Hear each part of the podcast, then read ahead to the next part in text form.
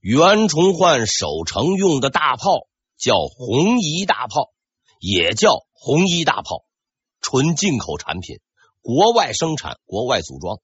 我并非瞧不起国货，但是就大炮而言，还是外国的好。其实明代的大炮也还凑合，在小型手炮上面，比方说小佛郎机，还有一定的技术优势。但是像大将军炮这种大型火炮就出问题了，这是一个无法攻克的技术难题——炸膛。大家要知道，当时的火炮想把炮弹打出去，就要往里面装火药，炮弹越重，火药越多。如果火药装少了，没准炮弹啊刚出炮膛就掉地上了。最大杀伤力也就是砸上人的脚，可要是装多了，由于炮管是一个比较封闭的空间，就会内部爆炸，这就叫炸膛。用哲学观点讲，这是一个把炸药填入炮膛，却只允许其冲击力向一个方向，就是前方前进的二律背反悖论。这个问题。到底怎么解决？我不知道，袁崇焕应该也不知道，但是外国人知道，他们造出了不炸膛的大炮，并几经辗转落在了葡萄牙人的手里。至于这炮到底是哪儿产的，史料呢有不同的说法，有的说是荷兰，有的说是英国，罗尔斯、罗伊斯还是飞利浦都无所谓，好用就行。据说。这批火炮共有三十门，经葡萄牙倒爷的手卖给了明朝，拿回来试验，当场就炸膛了一门。同志们呐，看来是绝不能只迷信外国货，外国货有的时候哎也掉链子。不过剩下的那些倒还能用。经过袁崇焕的请求，十门炮调到了宁远，剩下的留在京城装样子。这十门大炮里有一门终将和努尔哈赤结下不解之缘。为了保证这些大炮好用，袁崇焕还专门找来了一个叫孙元化的人。按照惯例，买进口货都要配发中文说明书，何况是大炮。葡萄牙人很够意思，虽说是二道贩子，没有说明书，但可以搞培训。就专门找了几个中国人集中教学，而孙元化就是葡萄牙教学班的优秀学员。袁崇焕的第三种武器叫做坚壁清野，为了保证不让敌人抢走一粒粮、喝到一滴水，袁崇焕命令烧毁城外的一切房屋、草料，将所有居民转入城内。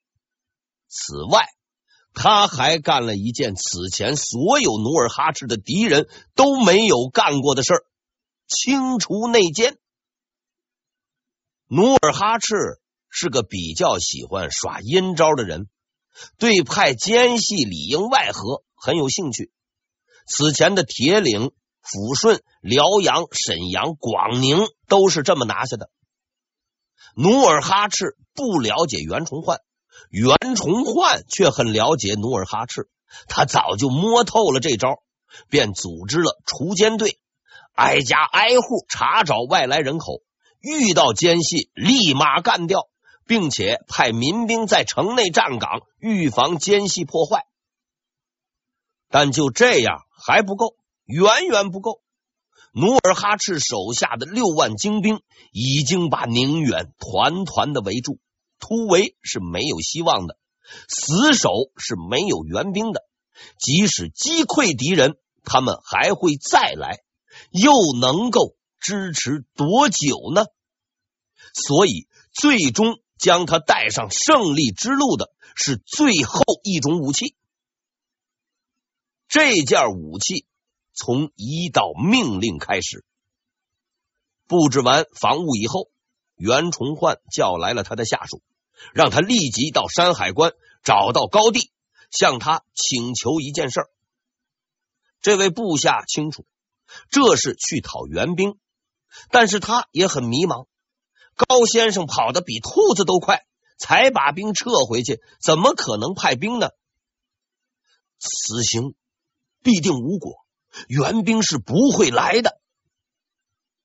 袁崇焕镇定的回答：“我要你去，不是讨援兵的，请你转告高大人，我不要他的援兵，只希望他做一件事儿。”如果发现任何自宁远逃回的士兵或将领，格杀勿论。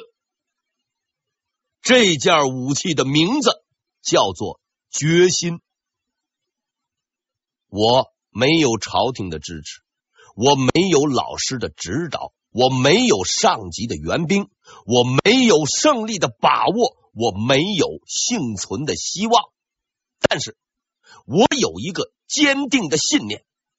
我不会后退，我会坚守在这里，战斗到最后一个人，即使同归于尽，也绝不后退。所以，在正月二十四日的那一天，战争即将开始之前，袁崇焕召集了他的所有部下，在一片惊愕声中向他们跪拜。他坦白的告诉所有人。不会有援兵，不会有帮手，宁远已经被彻底抛弃。但是我不想放弃，我将坚守在这里，直到最后一刻。然后，袁崇焕咬破了中指，写下了血书，郑重的立下了这个誓言。我不知道士兵们的反应。但我知道，在那场战斗中，在所有坚守城池的人的身上，只有勇气、坚定和无畏，没有懦弱。天启六年（一六二六年）正月二十四日的清晨，努尔哈赤带着轻蔑的神情，发出了进攻的命令。声势浩大的、精锐的努尔哈赤的军队随即涌向孤独的宁远城。必须说明，努尔哈赤的军队攻城不是光着膀子去的，他们也很清楚，骑着马是冲不上城墙的。事实上，他们有一套相当完整的战术系统，大致有那么三拨人，每逢攻击的时候。努尔哈赤军的前锋都由一种特别的兵种担任，叫盾兵。所有的盾兵都推着盾车，所谓盾车就是一种木头做的车，在厚木板的前面裹上几层厚牛皮，泼上水。由于木板和牛皮都相当的皮实，明军的火器和弓箭无法射破。这是第一波人，第二波。是弓箭手，躲在盾车的后面，以四十五度角向天上射箭，射程很远，甭管射不射得中，射完就走人。最后一波就是骑兵，等前面都忙活完了，距离也就近了，冲出去砍人，效果相当好。无数明军就是这样被击败的，火器不管用，骑兵砍不过人家。只好覆灭。这次的流程大致相同，无数的盾兵推着木车向着城下挺进。他们相信城中的明军和以往没有区别，火器和弓箭将在牛皮面前屈服。然而牛皮破了，驾着云梯的努尔哈赤的军队躲在木板和牛皮的后面，等待靠近城墙的时刻。但他们等到的只是晴天的霹雳声，以及从天而降的不明物体。值得庆祝的是，他们中的许多人还是俯瞰到了宁远城的全貌。在半空中，宁远城头的红夷大炮以可怕的巨响喷射着灿烂的火焰，把无数的努尔哈赤的士兵、他们破碎的盾车以及无数张牛皮。都送上了天空，然后把他们摔进地府。关于红夷大炮的效果，史书中的形容相当贴切且耸人听闻。至处遍地开花，尽皆糜烂。当第一声炮响的时候，袁崇焕不在城头，他正在接见外国朋友朝鲜翻译韩爱。巨响吓坏了朝鲜同志，他惊恐的看着袁崇焕，却只见到了一张笑脸以及轻松的三个字儿：“ 嘿嘿，贼质疑。”几个月以前，当袁崇焕决心抵抗之时，就已经安排了防守体系。总兵满贵守东城，参将祖大寿守南城，副将朱辅守西城，副总兵朱梅守北城，袁崇焕坐镇钟楼，居高指挥。四人之中，以满贵和祖大寿的能力最强。他们守护的东城和南城也最为坚固。努尔哈赤的军队是很顽强的，在经历了重大打击之后，他们毫不放弃，踩着前辈的尸体继续向城池挺进。他们选择的主攻方向是西南面，这个选择不是太好。因为西边的守将是朱府，南边的守将是祖大寿，所以守护西南面的是朱府和祖大寿。更麻烦的是，努尔哈赤的军队刚踏着同志们的尸体冲到了城墙的边上，就陷入了一个奇怪的境地。攻城的方法大抵是一方架云梯拼命往上爬，另一方扔石头拼命的。哎，不让你往上爬，只要皮厚，头皮够硬，冲上去就赢了。可是这一回不同了，城下的努尔哈赤的军队惊奇的发现，除了头顶上挨炮以外，他们的左侧、右侧，甚至后方都有连绵不断的炮火袭击，可谓是全方位、全立体，无处躲闪，痛不欲生。这个痛不欲生的问题。曾经让我百思不得其解。后来我去了一趟兴城，也就是宁远，又查了几张地图，解了。简单的讲，这是一个建筑学问题。要说清这个问题，应该画几个图。可惜呀、我画的太差，不好拿出来丢人，只好用汉字代替了，看懂就行。大家知道。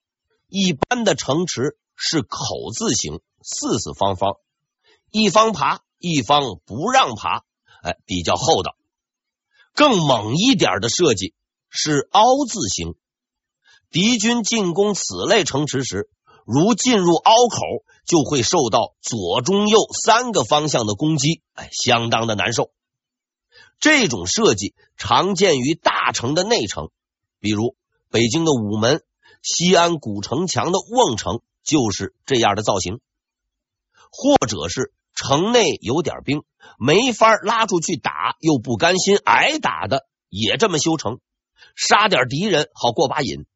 但是我查过资料，并实地考察以后才知道，创意是没有止境的。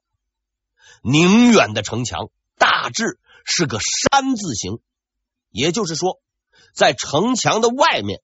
伸出去一道城楼，在这座城楼上派兵驻守，会有很多好处。比如敌人刚进入山子的两个入口的时候，就打他们的侧翼；敌人完全进入以后，就打他们的屁股。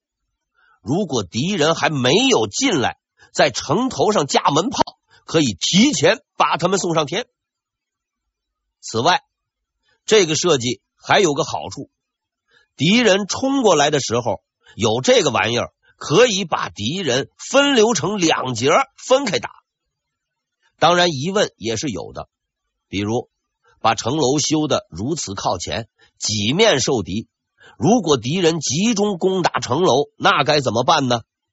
答案是随便打无所谓，因为这座城楼伸出去就是让人打的。而且我查了一下，这座城楼可能是实心的，下面没有通道，士兵调遣都在城头上面进行。也就是说，即使你把城楼拆了，还得接着啃城墙，压根儿就进不了城。我不知道这城楼是谁设计的，只觉得这个人比较狠。努尔哈赤的军队受到了来自前后左右上啊，就是指天上这五个方向的打击，他们能够得到的唯一遮挡就是同伴的尸体。所以片刻之间已经是尸横遍野，血流成河。然而进攻者没有退缩，无功而返。努尔哈赤的面子且不管，啥都没弄到，回去怎么跟老婆孩子们交代？在残酷的现实面前，努尔哈赤的军队终于爆发了。虽然不断有战友飞上天空，但他们在尸体的掩护下。终究还是来到了城下，开始架云梯。炮火实在太猛，天上还不断的往下掉石头，弓箭火枪不停的打，刚架上去就被推下来，几次三番，他们爬墙的积极性受到了沉重的打击。于是他们决定改变策略，钻洞。这个具体的施工方法是在头上盖上牛皮木板。用大斧头、刀剑对着城墙猛劈，最终的工程目的是要把城墙凿穿。这是一个难度很大的工程，头顶上经常有高空抛物不说，还缺乏重型的施工机械，就凭人在那儿跑，那真是相当困难。但是努尔哈赤的军人用施工成绩证明。他们之前的一切胜利都不是侥幸取得的。在寒冷的正月，努尔哈赤的挖墙队顶着炮火，凭借刀劈手刨，竟然把坚固的城墙挖出了几个大洞。按照史料的说法，是凿墙缺二丈者三四处，也就是说，二丈左右的缺口挖出了三四个。明军毫无反应，不是没反应，而是没办法反应。因为城头的大炮是有射程的，敌人若贴近城墙，就会进入射击死角，炮火是打不着的。而火枪、弓箭都无法穿透厚金的牛皮，只能眼睁睁的看着对方紧张施工，毫无办法。就古代城墙而言。凿开两丈大的洞，就算是致命伤了，一般都能塌掉。但是奇怪的是，洞凿开了，城墙却始终不垮。原因在于天冷，很冷。据史料分析，当时的温度大致在零下几十度，城墙的地基被冰冻住，所以不管你怎么凿，就是垮不下来。但是袁崇焕很着急，因为指望老天爷毕竟是不靠谱的。按照这个工程的进度，过不了多久，城墙就会被彻底凿塌。六万人涌进来，说啥都没有用了。当务之急是要干掉城下的那帮牛皮护身的工兵。然而，大炮打不着，火枪没有用，如之奈何？关键的时刻。群众的智慧发挥了最为重要的作用。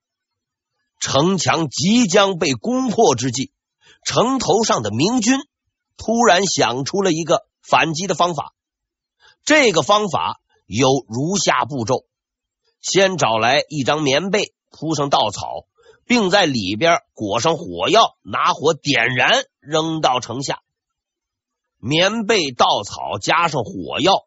无论是材料还是操作方法，都是平淡无奇的，但是效果是非常非常恐怖的。几年前，我曾经找来少量的材料，亲手试验过一次。这次试验的直接结果是我再没有试过第二次，因为其燃烧的速度和猛烈程度，只能用可怕两个字来形容。在这儿，咱特别提示：该实验相当危险，切勿轻易尝试，切勿模仿。特此声明。明军把棉被卷起来，点上火，嗖，扔到下边去了。转瞬之间，壮观的一幕出现喽。沾满了火药的棉被开始剧烈的燃烧，开始四处飘散，飘到哪儿就烧到哪儿，只要沾上就会陷入火海，即使是就地翻滚也毫无作用。在冰天雪地的严寒中，伴随着恐怖的大炮轰鸣声，一道火海包围了宁远城。把无数的努尔哈赤的士兵送入了地狱，英勇的努尔哈赤攻城队全军覆没。这种临时发明的武器就是鼎鼎大名的万人敌，从此它被载入史册，并成为世界上最早的燃烧瓶的雏形。眼前的一切。超出了努尔哈赤的想象，以及他心里的承受程度。万历十二年，一五八四年，他二十五岁，以十三副盔甲起兵，最终杀掉了仇人尼堪外兰。而那一年，袁崇焕才刚刚出生。之前几乎每一次战役，他都以少打多，以弱胜强。然而现在，他带着前所未有的强大兵力、势不可挡之气魄，进攻兵力只有自己六分之一的小人物袁崇焕输了。战无不胜，攻无不克，小本起家的天命大汗是。不会输的，也是不能输的。即使伤亡惨重，即使血流成河，用尸体堆也要堆上城头。所以，在观察了片刻之后，努尔哈赤决定攻击的方向改了，攻打南城。这个决定充分证明努尔哈赤同志是一位相当合格的指挥官。他认为南城就快顶不住了。南城守将祖大寿同意这个观点。